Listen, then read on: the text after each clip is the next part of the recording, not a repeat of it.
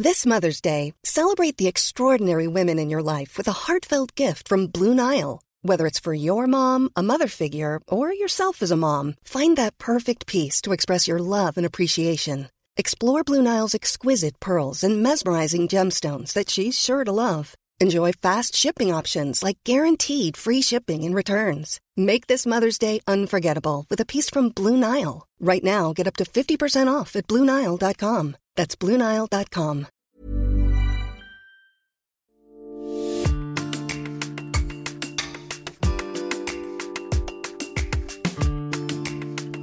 Dans la série 40 ans de faits divers extraordinaires, L'affaire Emmeline. texte et récit Denis Vernet. Premier épisode.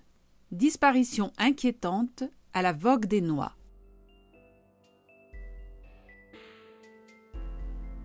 Cette histoire nous entraîne dans les ressorts tortueux du mensonge.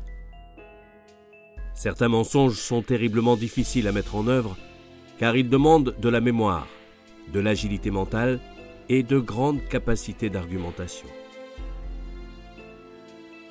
Mentir, inventer, falsifier la réalité.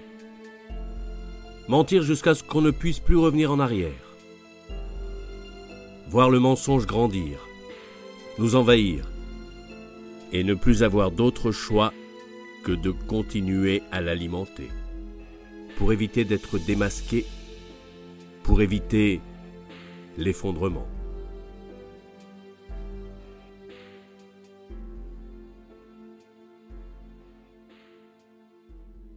Le 15 octobre 2003, Maud Boleg, une jeune mère de famille, se présente au commissariat de Firminy, dans le département de la Loire, pour signaler la disparition de sa fille Emmeline, âgée de six ans et demi.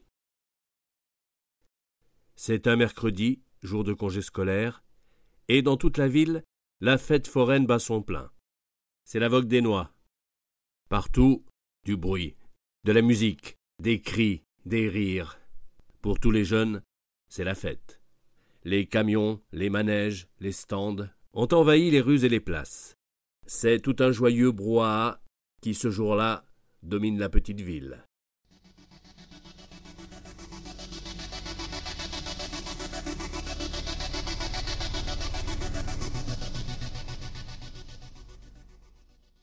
La petite Emmeline a disparu après être montée sur un manège. C'est du moins ce que raconte Maude, sa mère, aux policiers qui se rendent rapidement sur place. Après quelques appels au micro des forains qui tiennent le manège, policiers et gendarmes se lancent à la recherche de l'enfant. Ils demandent une photo d'Emmeline. Tout d'abord, la mère répond qu'elle n'en a pas. Puis elle fournit deux clichés aux enquêteurs, dont un pris juste avant sur le fameux manège où Emmeline aurait disparu. Les premières recherches ne donnent rien. Aucune trace d'Emmeline, aucun témoignage qui puisse aider les policiers dans leurs recherches. Vers 20h30, le parquet décide de confier l'enquête à l'antenne stéphanoise du service régional de police judiciaire. Très vite, les enquêteurs ont des soupçons. On a trouvé les parents pas nets, raconte un enquêteur. Leurs explications n'étaient vraiment pas cohérentes. Devant ces doutes qui se font jour dans l'esprit des policiers, décision est rapidement prise de mettre en garde à vue les parents d'Emmeline afin de les cuisiner et de trouver ainsi le chemin de la vérité.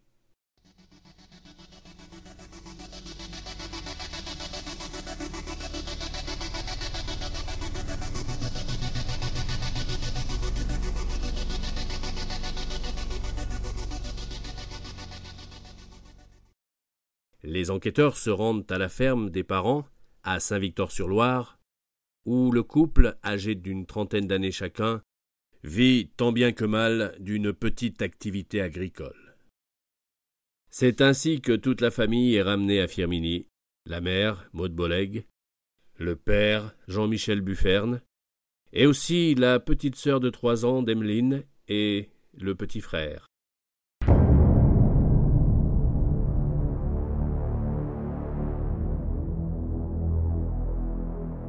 Très vite, un élément capital apparaît et confirme les doutes des enquêteurs.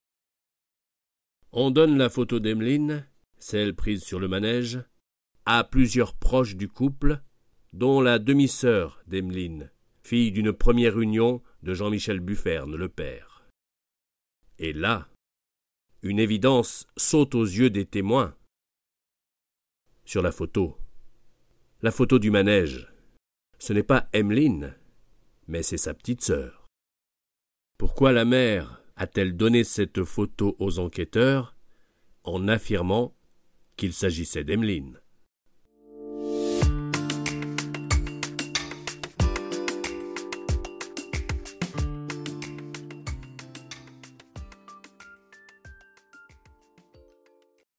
Après quelques heures d'interrogatoire, Jean-Michel Bufferne et Maud Boleg avouent la stupéfiante vérité aux enquêteurs chargés de retrouver leur fille, Emmeline. C'est bien la photo de leur seconde fille, la cadette, qu'ils leur ont montrée. Pour la simple raison qu'Emmeline n'a pas disparu à la vogue des noix à Firmini. En fait, la pauvre fillette est déjà morte depuis trois ans.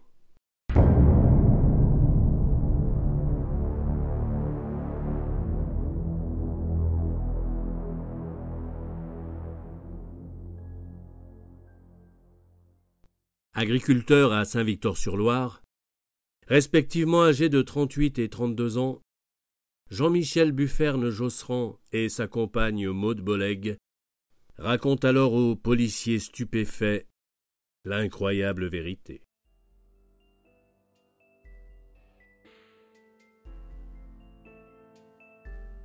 Emmeline est décédée depuis avril 2000, c'est-à-dire depuis trois ans déjà. Pour les parents, il s'agit d'un terrible accident. Ayant reçu un coup de pied de sa mère, Emmeline aurait, selon leur déclaration, raté une marche d'escalier et serait tombée du haut d'un étage. Plus de peur que de mal selon eux. Ils n'ont pas appelé les secours, estimant que l'état de la fillette n'était pas préoccupant. Mais le lendemain matin, les parents ont découvert leur fille sans vie. La pauvre petite Emmeline est morte, sans doute des suites de sa chute. Au lieu de prévenir qui de droit et de donner une sépulture digne à leur petite fille, ils ont décidé de faire disparaître son corps, et ils n'y sont pas allés de main morte. Ils ont brûlé le corps de leur fille et jeté ses restes dans une benne à ordures.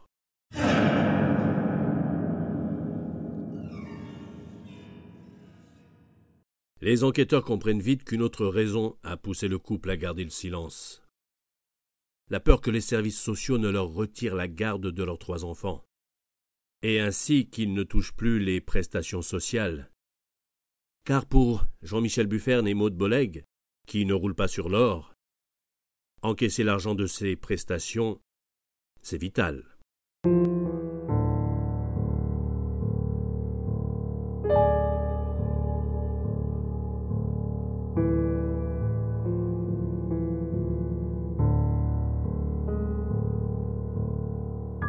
Il faut dire que la maison de la famille, au bout d'un chemin menant à la ferme du lieu dit la Vourière, ce n'est pas vraiment un palace.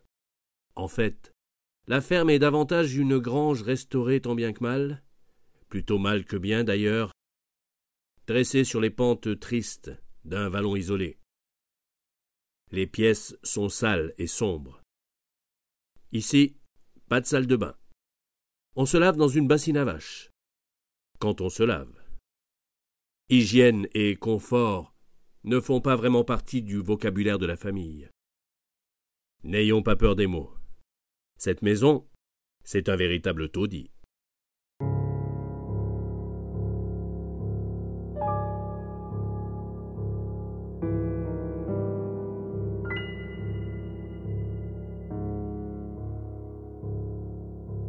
Dans cette terrible histoire, on est plus proche des misérables de Victor Hugo que de la petite maison dans la prairie.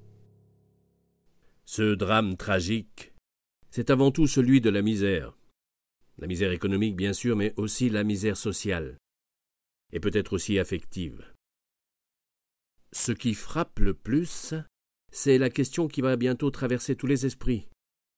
Comment Jean-Michel Bufferne et Maud Boleg ont-ils fait pour abuser les organismes sociaux, médicaux et scolaires pendant trois ans, et ainsi continuer tranquillement à toucher les prestations sociales?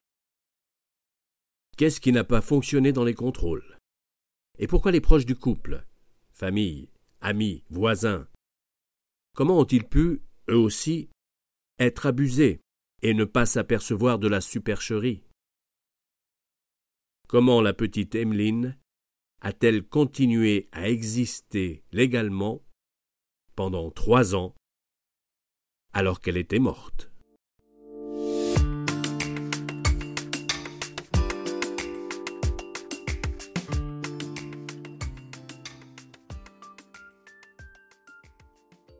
Jean-Michel Bufferne et Maude Boleg, les parents de la petite Emmeline, affirment aux enquêteurs que le drame, l'accident qui a coûté la vie à leur fille, s'est déroulé trois ans plus tôt. Mais, dans la famille, plus personne n'a vu la petite depuis au moins cinq ans. Le parrain de la fillette se souvient d'elle à son baptême. Elle avait dans les un an.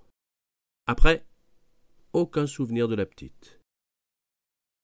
La grand-mère paternelle, elle, l'a vue tout bébé, et puis plus rien.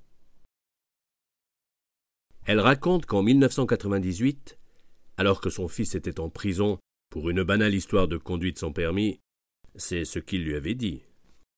Elle allait souvent à la ferme pour aider sa belle-fille, Maude, à préparer les repas des deux derniers enfants. Je lui disais souvent qu'il en manquait une. Elle me répondait que l'Emeline elle était partie chez sa tante, mais qu'elle allait revenir. En réalité, Emmeline ne revenait jamais tant que la grand-mère était là.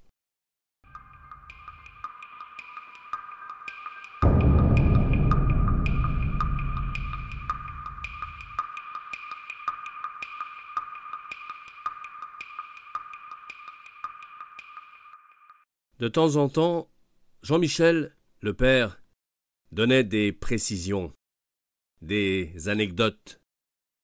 Ces petites choses, ces détails qui peuvent sembler insignifiants, mais qui, en réalité, rendent les mensonges beaucoup plus crédibles. Par exemple, que sa belle-sœur avait offert une patinette aux enfants. Et finalement, dans l'entourage familial, personne ne s'était inquiété plus que ça.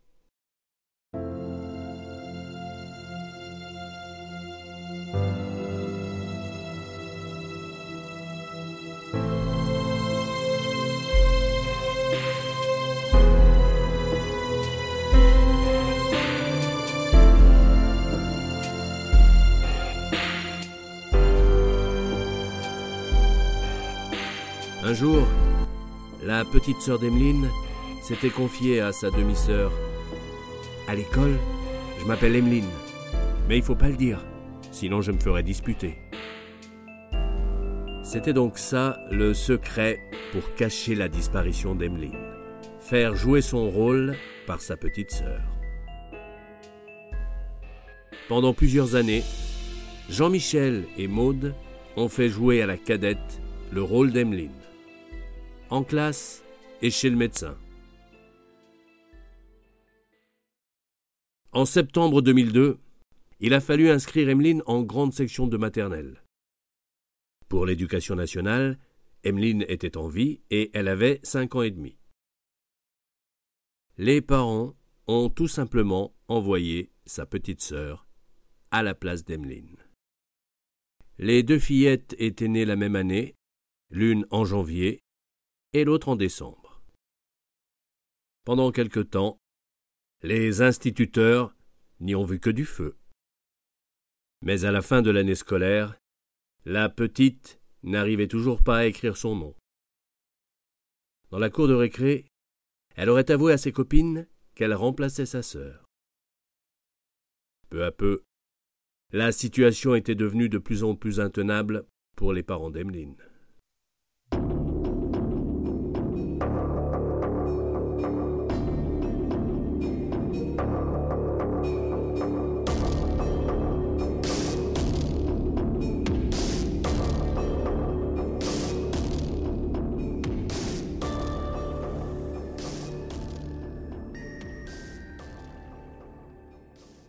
À l'école primaire du Bois de la Barge à Firminy, où les trois enfants étaient inscrits, on commençait aussi à trouver suspects les motifs avancés pour justifier les absences de la fillette. Et le comportement des deux plus jeunes enfants de la famille, qui n'allaient en classe que de temps en temps, intriguait aussi beaucoup les enseignants, ainsi que la directrice de l'école, qui avait fini par faire un signalement qui avait donné lieu à une enquête administrative. Mentir. Trouver des excuses. Échapper à la réalité. Il fallait bien que tout ça s'arrête un jour. Les recherches entreprises pour retrouver les restes du corps d'Emeline dans la cour de la ferme ne donnèrent rien. Les enquêteurs gardèrent toutefois l'espoir de découvrir des restes ou des traces d'ADN. Les parents furent mis en examen pour homicide sur enfant mineur de moins de quinze ans.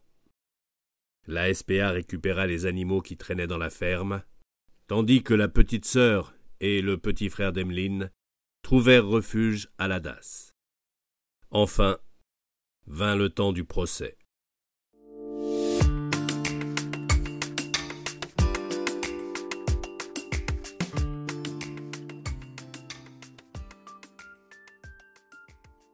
Le procès de Jean-Michel Bufferne et Maud Boleg poursuivis tous les deux pour la mort de leur fille Emmeline, et pour avoir caché les faits pendant plusieurs années, s'ouvre devant la cour d'assises de la Loire.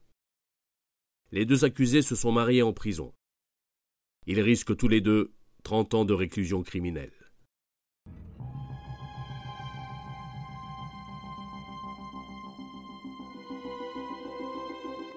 Il faut bien l'avouer, ce procès, c'est aussi celui de la misère sociale. Plutôt porté sur la boisson, Jean-Michel Bufferne collectionne les petits boulots depuis toujours. Il est le deuxième d'une lignée de six enfants. Six enfants, plus deux fausses couches, dira volontiers sa mère au procès.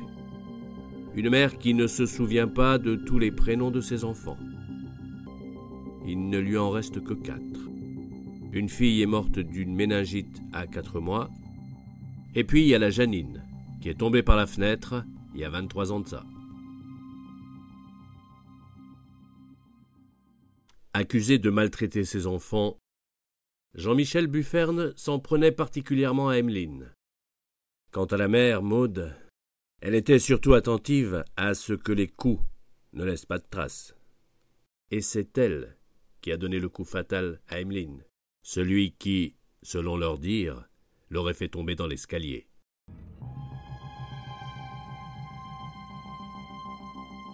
Que ce soit Maude qui ait frappé Emmeline, ça ne surprend personne dans la famille de Jean-Michel. Car Maude, tout le monde la déteste. On dit qu'elle est sale, violente, paresseuse. Elle a de la rogne au coude, dit la mère de Jean-Michel.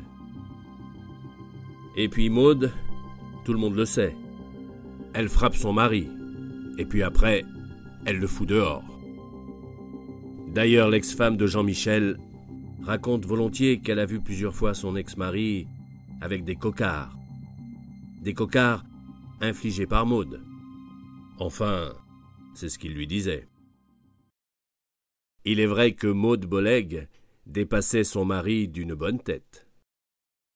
Lors du procès, l'avocat général ne veut pas faire de différence entre les deux accusés, qui ont, selon lui, commis des actes monstrueux. Il requiert donc vingt ans de réclusion criminelle pour chacun. Les juges essaient de comprendre ce qui a pu se passer dans l'esprit des parents d'Emeline. Pourquoi avoir fait disparaître le corps s'il s'agit d'un accident? On a eu peur, on a paniqué. Pourquoi ne pas avoir enterré le corps? Parce que les animaux aurait pu la déterrer Qui l'a fait brûler? On l'a fait tous les deux. De leur côté, les avocats de la défense demandent aux jurés de ne juger que les faits situés entre la chute d'Emeline du haut de l'escalier et son décès le lendemain, en faisant abstraction de ce qui a pu se passer avant ou après. Mais ce procès, c'est aussi celui des services sociaux, qui ont été abusés aussi facilement par le couple. L'avocat, qui représente une association, dresse un constat accablant. Avec un peu plus de clairvoyance, les services sociaux auraient pu découvrir le poteau rose bien plus vite.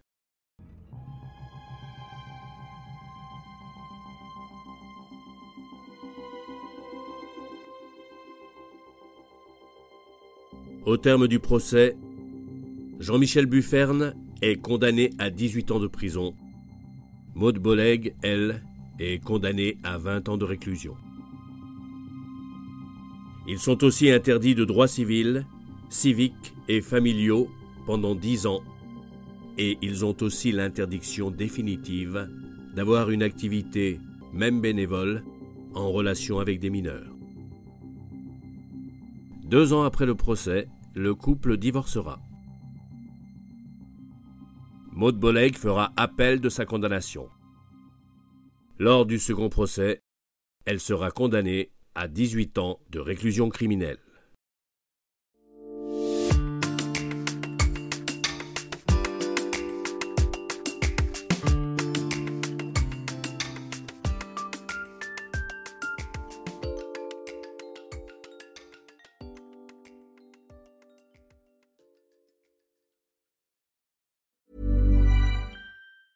Hey, it's Danny Pellegrino from Everything Iconic.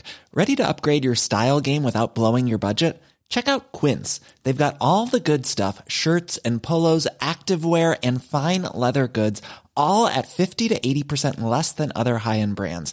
And the best part? They're all about safe, ethical, and responsible manufacturing. Get that luxury vibe without the luxury price tag. Hit up quince.com slash upgrade for free shipping and 365 day returns on your next order. That's quince.com slash upgrade.